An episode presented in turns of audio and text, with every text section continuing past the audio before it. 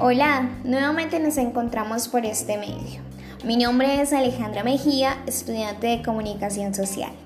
El presente POSCA es un ejercicio académico del programa de comunicación, realizado para el curso de análisis de medios con el docente Pedro Pablo Aguilera desde la Universidad Santiago de Cali.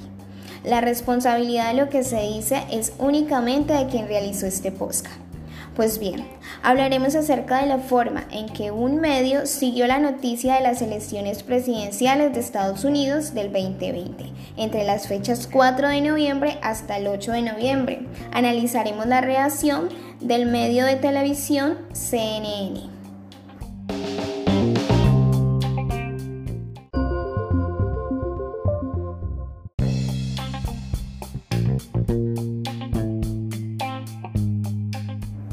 Las elecciones se celebraron el 3 de noviembre del 2020 y fueron las 59 elecciones presidenciales de Estados Unidos.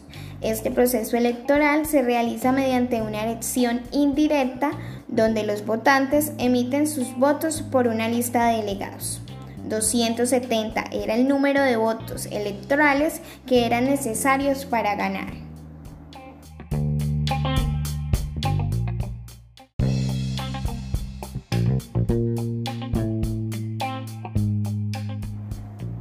Hablemos ahora del medio analizado, CNN. Es un canal de televisión por suscripción estadounidense de noticias fundado en 1980 por el empresario Ted Turner. Hoy en día es parte de Warner Media y es operado actualmente por Warner Media News y Sports. Fue la primera cadena de televisión en cubrir noticias las 24 horas del día y el primer canal de noticias de Estados Unidos desde su lanzamiento el 1 de enero de 1980. CNN se ha expandido notablemente incluyendo en la actualidad 15 cadenas de televisión de cable y satélite, 12 sitios web, 4 cadenas de radio y también ha lanzado varias cadenas en otros idiomas como español y turco.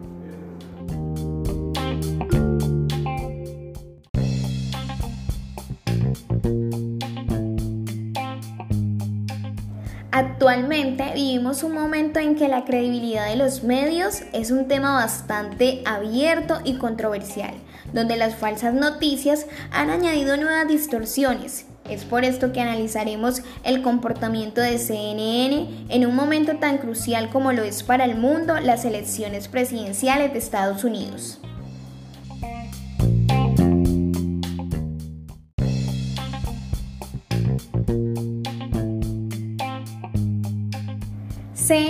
A menudo ha sido un objeto de acusaciones de parcialidad, mostrando un punto de vista liberal. En una investigación realizada sobre medios, política y políticas públicas en la Universidad de Harvard y el Proyecto para la Excelencia en Periodismo, los autores encontraron un tratamiento desigual por parte de las tres principales señales de CNN hacia los candidatos republicanos y demócratas durante los primeros cinco meses de primarias presidenciales en 2007. La programación de CNN tendió a arrojar una luz negativa sobre los candidatos republicanos, por una margen de 3 a 1. 4 de cada 10 historias, 41%, fueron claramente negativas, mientras que solo el 14% fueron positivas y el 46% fueron neutrales. La cadena proporciona una cobertura negativa de los tres principales candidatos, con MC Kane siendo el peor, 63% de imagen negativa, y Romney un poco mejor que los demás, solo porque la mayoría de su cobertura fue neutral, mientras que los demócratas un promedio tendían a tener una cobertura más positiva. La tendencia fue sesgada por una cobertura particularmente positiva de Obama. Esto nos abrió un panorama más claro sobre la postura política del canal.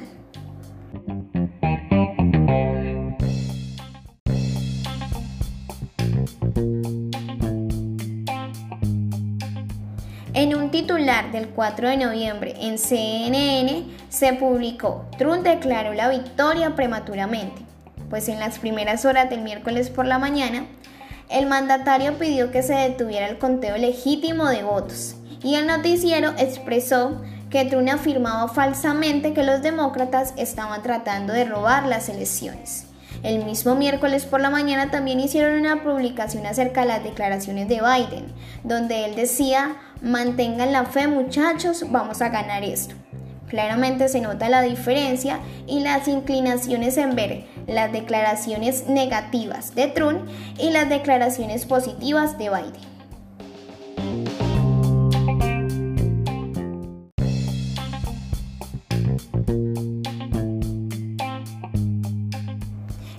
Emisión del pasado 5 de noviembre en CNN sale un titular donde decía Trump sobre la elección de Estados Unidos sin sustento, ganamos por cifras históricas entre comillas.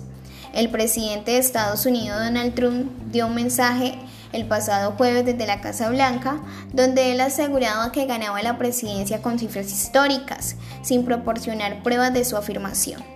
El candidato presidencial republicano dijo que las encuestadoras se habían equivocado y que en el país no hubo una ola azul, sino una ola roja. Al momento en que se emitió su mensaje, Trump tenía 213 votos electorales, mientras que el candidato presidencial Biden había sumado 253 votos.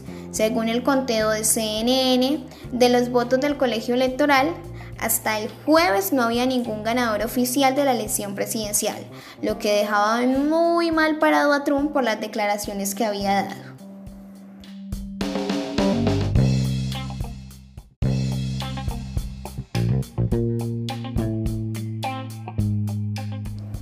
El 6 de noviembre, las cadenas de Estados Unidos interrumpieron la transmisión del discurso de Trump, lo acusaban de mentiroso.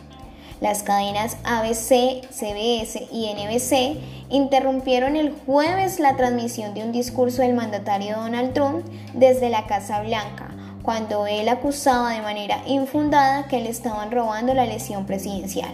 Pero la postura de las cadenas era en otro.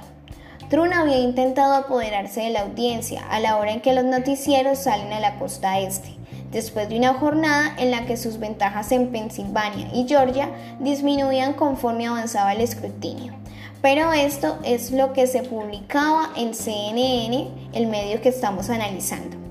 La censura a Trump por parte de algunos medios me dio tristeza, dijo Jorge Dávila Miguel.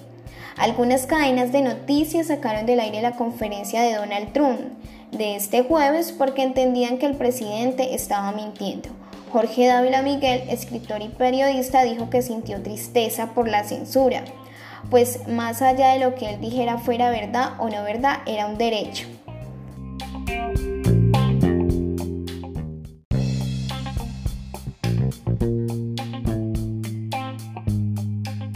El 7 de noviembre, en un titular, de CNN salió el analista político Jones entre lágrimas dando un discurso después de que se conociera que Biden era ganador de las elecciones presidenciales del 2020. Entre lágrimas finalizó su discurso diciendo, quiero que mis hijos vean esto. Vean esto, es más fácil llegar a las cosas por la vía barata y salirte con la tuya, pero eventualmente pagas por ello. Es un buen día para este país. Lo siento por las personas que perdieron. No es un buen día para ellos, pero para muchas otras personas sí lo es. Haciendo énfasis entre lágrimas, que se sentía muy feliz de que Biden fuera el ganador de las elecciones presidenciales de Estados Unidos. Esto nos deja un poco más claro siendo Jones un analista político de CNN las inclinaciones que tiene este canal hacia que Biden fuera el ganador de las elecciones presidenciales.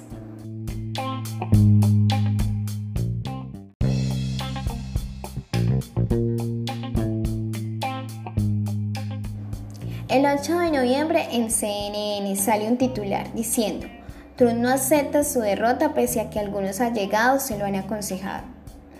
Dicen que la primera dama de Estados Unidos, Melania Trump, y el yerno y asesor principal de Trump, Gusner, se han acercado al presidente para aconsejarle que admita su derrota y reconozca la victoria de Biden, dijeron en CNN fuentes con conocimiento de las conversaciones por separado. Un portavoz de la campaña de Trump negó en Twitter que Gusner se haya acercado a su suegro con ese fin. Y pues Gustavo Valdés habla de la futura transición de poderes en Estados Unidos y el desafío que supone el hecho de que Trump no termine por aceptar su derrota.